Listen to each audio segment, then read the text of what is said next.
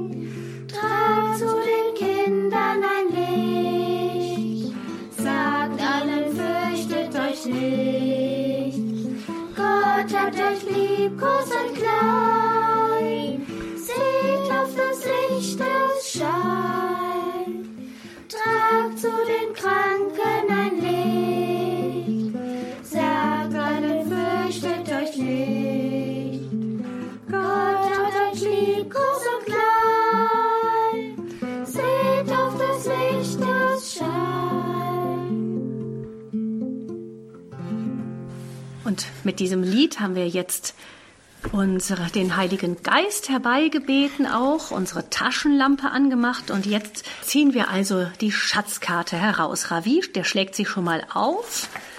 Und Ravi, der Bibelausschnitt, den der Priester am Sonntag jetzt, am vierten Adventssonntag in der Kirche vorlesen wird, wo steht der?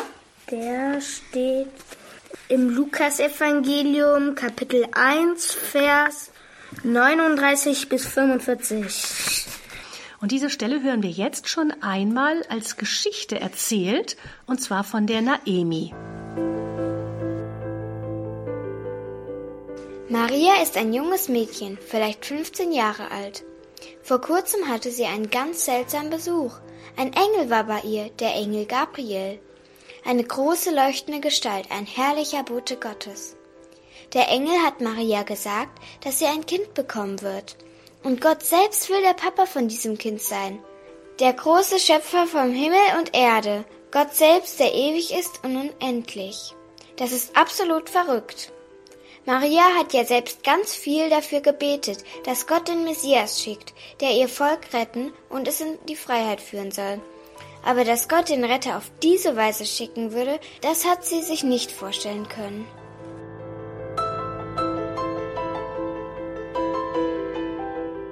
Maria hört in sich hinein, da ist nun ein winzig kleines Kind in ihr. Ein Kind, das Gott zum Papa hat. Niemand weiß davon außer ihr. Auch Josef weiß es noch nicht. Mit Josef ist Maria verlobt. Ihn soll sie bald heiraten. Es ist ein guter Mann, aber ihre Geschichte ist so verrückt. Wie soll er die glauben? Wenn eine Frau schwanger wird, ohne verheiratet zu sein, dann kann sie gesteinigt werden. So will es das Gesetz. Das ist ein grausamer Tod. Was soll sie machen? Was hat der Engel noch gleich gesagt? Ihre Cousine Elisabeth ist auch schwanger. Elisabeth ist schon eine alte Frau. Sie könnte längst Oma sein, aber sie hat nie Kinder bekommen. Jetzt ist sie auf einmal doch schwanger. So hat es der Engel Gabriel Maria erzählt. Das ist doch auch verrückt. Vielleicht würde Maria jetzt gerne bei Elisabeth anrufen oder ihr eine WhatsApp schicken, aber Telefon und Smartphone gibt es ja noch nicht. Schnell packt sie ihre Sachen. Sie will zu Elisabeth reisen, ganz schnell. Wenn eine Frau schwanger ist und das Kind bald kommt, kann sie sicher Hilfe gebrauchen vor allem wenn sie schon so alt ist. Ein junges Mädchen wie Maria ist ihr da sicher willkommen. Maria kann dabei von Elisabeth lernen, wie das so ist, schwanger zu sein, eine Geburt. Und vielleicht wird Elisabeth sie verstehen. Sie hat das Geheimnis Gottes am eigenen Leib erfahren. Vielleicht kann Maria mit ihr ihre Freude teilen.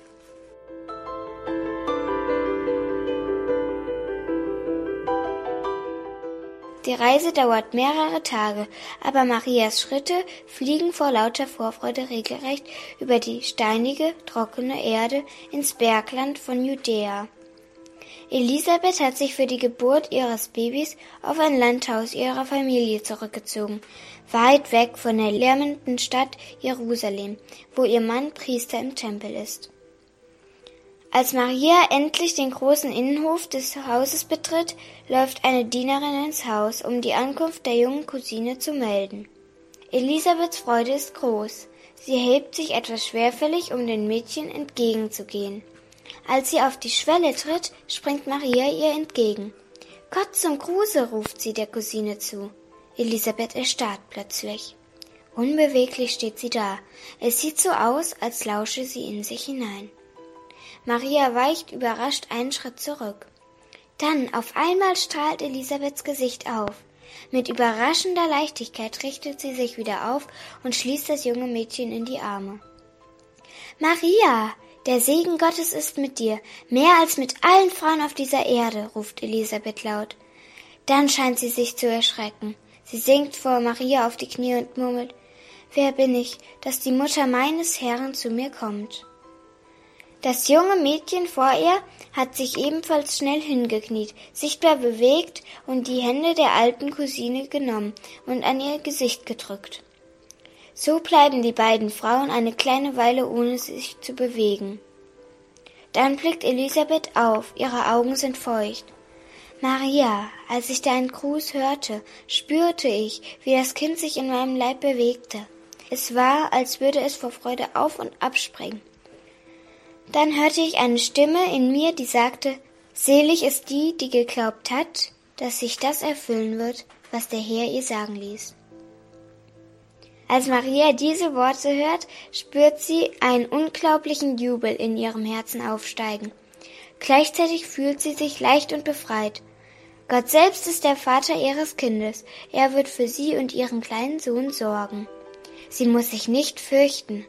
Er wird eine Lösung finden für all die Schwierigkeiten, die auf sie zukommen. Sie muss nicht groß sein, nicht stark, sie muss nur auf Gott vertrauen. Maria kann nicht anders. Sie singt ihren Jubel hinaus in die Welt mit einem frohen Lied. Meine Seele preist die Größe des Herrn. Es jubelt mein Geist über Gott, meinen Retter, meine Niedrigkeit hat er angesehen für alle Zeit. Preise mich selig alle Geschlechter, Gott hat Großes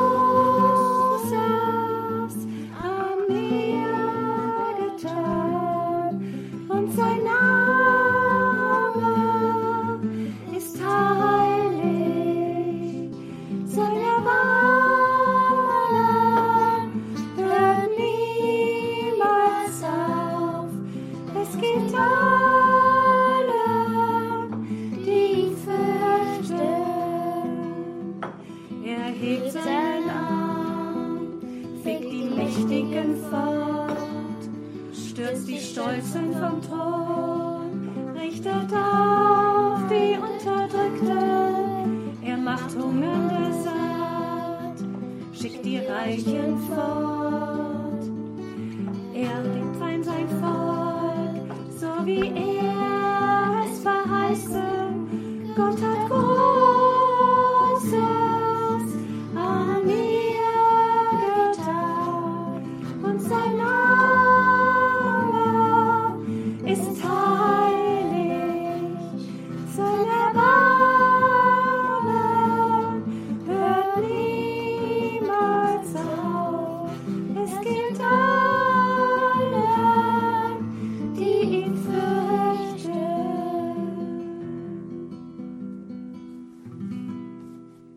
Das ist also das Lied, das Maria gesungen hat nach ihrer Begegnung mit der Elisabeth. Und davor diesem Lied haben wir also die Erzählung aus der Bibel gehört, die der Priester am Sonntag in der Kirche vorlesen wird. So wie die Naemi das gemacht hat, war die Geschichte natürlich viel länger. Wir haben da manche Einzelheiten gehört, die in der Bibel so nicht drinstehen, aber ungefähr so könnte es gewesen sein. Mama, Ja, Timothée? wie groß war denn Johannes mit dem Bauch von Elisabeth? Ja, das ist eine gute Frage, Timothée. Wir wissen ja, dass Maria sich auf den Weg zu Elisabeth gemacht hat, kurz nachdem der Engel bei ihr war. Der Engel hat zu ihr damals gesagt, dass Elisabeth im siebten Monat schwanger war. Und ich denke, der Ravi, der kann uns jetzt mal erzählen, was ein Baby mit sieben Monaten im Bauch seiner Mama schon alles so kann. Das ist nämlich ganz schön viel. Wenn das Baby sieben Monate alt ist, ist der Bauch seiner Mutter auch schon ziemlich dick. Man kann sehen, wie das Baby sich bewegt und es auch fühlen, wenn man die Hand auf den Bauch legt. Wenn also Johannes vor Freude im Bauch von Elisabeth gehüpft ist, dann konnte sie das auch schon gut spüren. Wenn der Arzt heute mit seinen modernen Instrumenten durch die Bauchdecke hindurchguckt, kann man sehen, dass so ein Baby zwar noch klein ist, ungefähr so lang wie ein DIN A4-Blatt. Es sieht schon genau wie ein kleines Baby aus. Ungefähr in dieser Zeit öffnen sich auch seine Augen. Es kann hell und dunkel unterscheiden. Das Baby spürt Berührungen gut. Die meisten Babys mögen es, wenn der Bauch ihrer Mama gestreichelt wird. Manche schieben sich richtig in Position, um die Hand besser fühlen zu können. Man kann sie sogar kitzeln. Ein sieben Monate altes Baby hört schon richtig gut. Viele mögen gerne ruhige oder fröhliche Musik. Wenn Maria also gesungen hat, dann hat Johannes das auch gehört. Jesus dagegen war zu dem Zeitpunkt noch zu klein dafür. Selbst der winzig kleine Jesus konnte aber möglicherweise schon spüren, wie es seiner Mutter ging. Ob sie fröhlich und entspannt war oder besorgt und unruhig. Bei Johannes hätte man das sogar schon an seinem Gesichtsausdruck sehen können. Mit sieben Monaten können Babys nämlich schon die Stirn runzeln oder auch entspannt lächeln. Sie lutschen gern an ihren Fäustchen, schmecken am Fruchtwasser, ob Mama etwas Scharfes gegessen hat. Und solange sie noch etwas Platz im Bauch haben, tun sie gerne darin herum. Ja, so ein kleines Baby ist wirklich ein Wunder. Da brauchen wir gar nicht so wahnsinnig überrascht zu sein, dass Johannes schon ein kleiner Prophet war, schon als er noch gar nicht geboren war. Später war er dann ein ganz großer Prophet. Jesus sagt später, er ist der größte von allen. Aber Timothée, hast du verstanden, warum der Johannes in dem Moment ein Prophet war? Weil der hat seiner Mutter Elisabeth schon Bauch gesagt, dass Jesus der Messias ist. Genau, denn Propheten sind ja Menschen, die anderen Nachrichten von Gott überbringen. Und Johannes hat eben seiner Mutter Elisabeth die Nachricht gebracht, dass Maria ein Baby im Bauch hat. Und dass dieses Baby der Erlöser ist, nämlich der, auf den alle gewartet haben. Die Elisabeth hat das verstanden. Ja, liebe Kinder, auch Kinder können Propheten sein. Das sind nicht nur Männer mit langem Bart oder die solche wilden Kerle wie der große Johannes, sondern auch Kinder. Ne? Es scheint sogar, glaube ich, so zu sein, dass Gott Kinder ganz besonders gerne zu Propheten beruft. Es gibt sogar auch bekannte Kinder, die Propheten waren. Und der Timothée und der Ravi erzählen euch jetzt von drei ganz bekannt gewordenen Kindern, die richtige Propheten waren für ihre Zeit. Das ist etwas mehr als 100 Jahre her. Also das waren drei Hirtenkinder, zwei Mädchen und ein Junge. Und das war in Portugal, in Fatima, so heißt dieser Ort, da wo die gelebt haben. Ähm, dann, die waren Hirtenkinder und haben Schafe geschäft. Und die haben in einer Eiche ist ihnen Maria erschienen. Und die war wunderschön. Die hat den Kindern erzählt, was sie machen sollen. Also viel beten. Also Rosenkranz für andere Menschen beten. Für die Bekehrung aller Menschen zu beten, hat sie gesagt. Genau. Und dann am 13. Oktober hat sie ihnen auch gesagt, dass da ein Wunder passieren soll.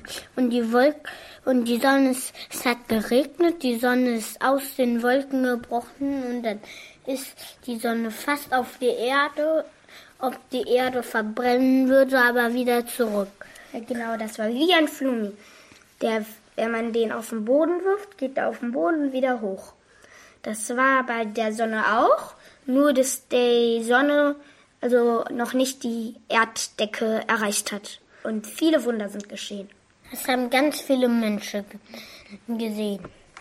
Und diese Hirtenkinder von Fatima sind für viele Menschen wirklich zu Propheten geworden, weil die Menschen sich danach dann wieder neu besonnen haben auf Gott und wieder an ihn geglaubt haben. So ist das. Manchmal schickt Gott die Mutter von Jesus, Maria. Maria, wieder zu den Menschen, um ihnen Botschaften von Gott zu bringen. So ist Maria ein Prophet und Gott wählt dann Kinder aus, die diese Botschaften dann weitertragen zu uns Menschen.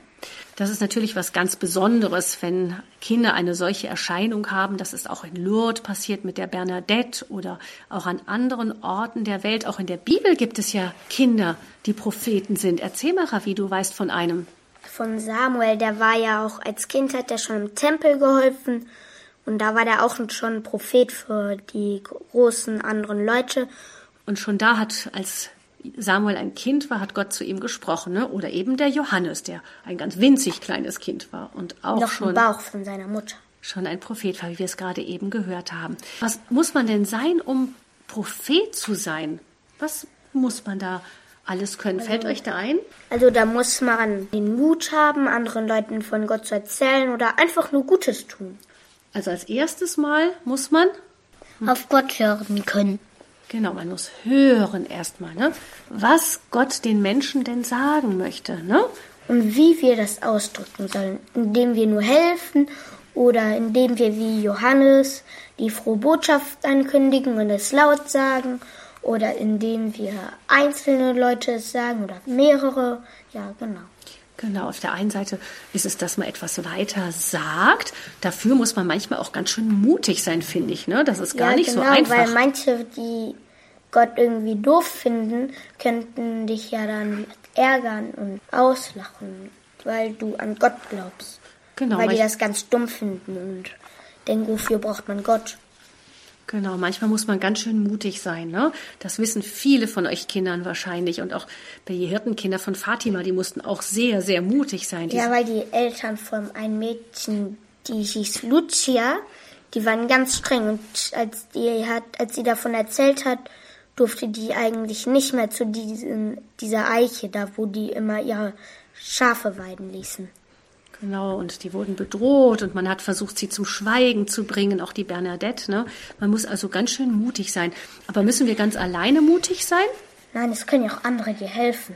Ja, und auch vor allem ist es so, dass Gott einem dann auch sagt, ne, hab keine Angst. So war das ja auch bei den Hirtenkindern von Fatima, dass die Mutter Gottes ihnen gesagt hat, ihr braucht keine Angst zu haben. Das heißt, Gott selbst gibt uns die Kraft dazu, wenn wir auf ihn hören und ihm ganz vertrauen. Ne?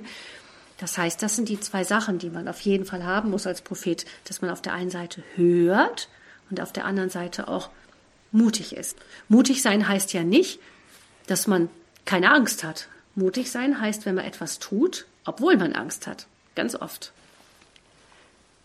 Und damit, liebe Kinder, wären wir auch schon am Ende unserer Schatzsuche angekommen. Wir haben den Schatz gefunden in dieser Bibelstelle. Der Schatz, das ist diesmal gewesen. Ihr Kinder, ihr könnt auch schon Propheten sein, von ganz klein an. Und wenn wir uns nun etwas jeder aus diesem Schatz herausnehmen möchten, dann können wir uns jetzt fragen, wie könnt ihr, wie kann ich, wie kannst du, wie können wir Propheten sein in unserer Welt? Ravi, Timothée, fällt euch da etwas ein? In der Schule. Oder im Kindergarten. Da, oder auch auf der Straße bei größeren Menschen oder bei einer Feier. Aber wie könnt ihr da Propheten sein? Zum Beispiel bei einer Weihnachtsfeier in der Schule. Wenn die da Weihnachtsfeiern machen mit dem Weihnachtsmann, könnt ihr auch sagen, da gehört doch eigentlich das Christkind hin und nicht der Weihnachtsmann. Der Weihnachtsmann ist ja nur was von der Coca-Cola. Genau, das ist eine Werbung. Möglichkeit. Oder einfach auch, wenn ein Kind zum Beispiel traurig ist, ne? Was könnte man dem Kind da helfen. sagen? In Beten, ihr sollt beten. Genau, da könnte man auch meinem Kind sagen, wenn es traurig ist, bete mal, dann wird Gott dir bestimmt helfen. Ne? Das braucht schon manchmal ein bisschen Mut, sowas zu sagen. Aber mir hat das auch gut gefallen, Ravi, dass du eben gesagt hast, dass man auch Gutes tut.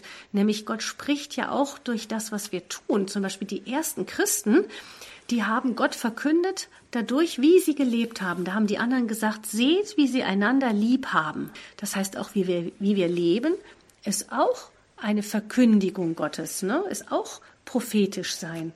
Das heißt, was könnte man denn da tun? In der Bibel wird ja auch gesagt, wenn der eine dir auf die Wange schlägt, halt ihm auch die andere hin. Oder wenn der eine dir einen Mantel nimmt, gib ihm auch das Hemd dazu. Das könnt ihr anderen zum Beispiel, wenn euch einer ärgert, einfach nicht zurückärgern. Ja, vielleicht denjenigen, die einen ärgern, auch Gutes tun. Ne? Das ist auch eine Verkündigung. Ja, also zum Beispiel, wenn die anderen ärgern, einfach so tun, als ob es dein Freund wäre. Das sind alles so Dinge, die man tun kann, um selber ein Prophet in dieser Welt zu sein, um Gott in dieser Welt zu verkündigen. Und ich denke, jetzt können wir am Schluss dieser Schatzsuche, da können wir den heiligen Johannes bitten, ihn, der schon als Baby ein Prophet war, uns zu helfen, mutig zu sein und den Menschen das Wort Gottes zu bringen. Und der Timi, der kann jetzt mal für uns alle ein Gebet sprechen. Im Namen des Vaters, des und des Sohnes und des Heiligen Geistes. Amen. Lieber Gott, mach das bitte, dass wir so Propheten sind wie der, wie der Täufer Johannes. Ravi, möchtest du auch noch was beten? Ja, genau. Und bitte, dass wir auch so mutig werden wie der heilige Johannes oder die Kinder von Fatima, dass wir auch in der Schule helfen können oder im Kindergarten oder Da, wo wir sind. Amen. Amen. Liebe Kinder, schön, dass ihr dabei wart auf dieser Schatzsuche in der Bibel.